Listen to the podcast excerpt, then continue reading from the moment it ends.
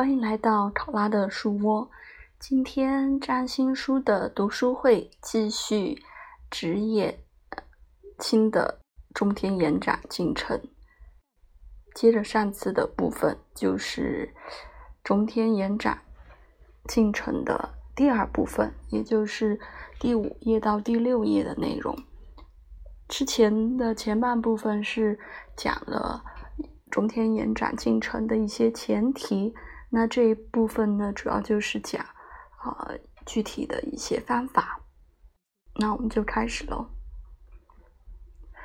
我们延展中天的创新方法有九条啊，我就顺着分享一下。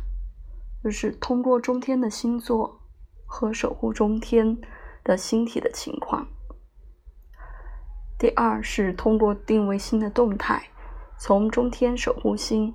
到通过相位设计的星体。第三是通过一个在中天有利的星体落点，通常是在这个角的附近。四，通过和中天自己的相位，那些星体和它们的定位星的动态。五，通过如果存在的互融，以某种方法关联中天或它的守护星。六，任何星群增加了一个特定宫位的关注。七，通过东方星。第八，显著的关键测量点五分五分相游走白羊点和太月中点。九，呃，也许最重要的是。很多时候，宫位的定位和月亮的星座。那这九项分析考量的这份清单，呃，出来呢，可能会让人有些生畏。但请明白，嗯，中天延展进程通常能在二十秒内就提取职业的方向。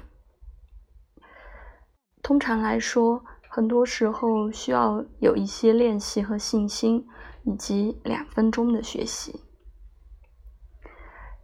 已经在差不多三到四千的案例上试验过，看起来证实率达到百分之八十或更高。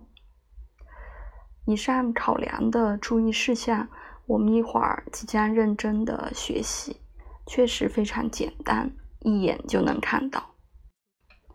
当然，不是他们所有，就是上面列的这九条，都包含在每一个案例中。过程的解析艺术在于我们延展接触到的这些触体的选择度，以及客户实际的符合常识的潜在发展架构。请记住这个，就像我们学习。很多例子，并建构我们的常规。这里的关键不是赋予详细的记忆或过高的估量，它和我们对前提的理解相关联。中天的信号被延展，会贯穿整个星图，接触很多我们的行为能力和我们需要的符号象征。这个整体的前提就是迅速的获得个人的符号，就像我们接下来将要看到的。好，我们之后再继续下面的章节，拜拜。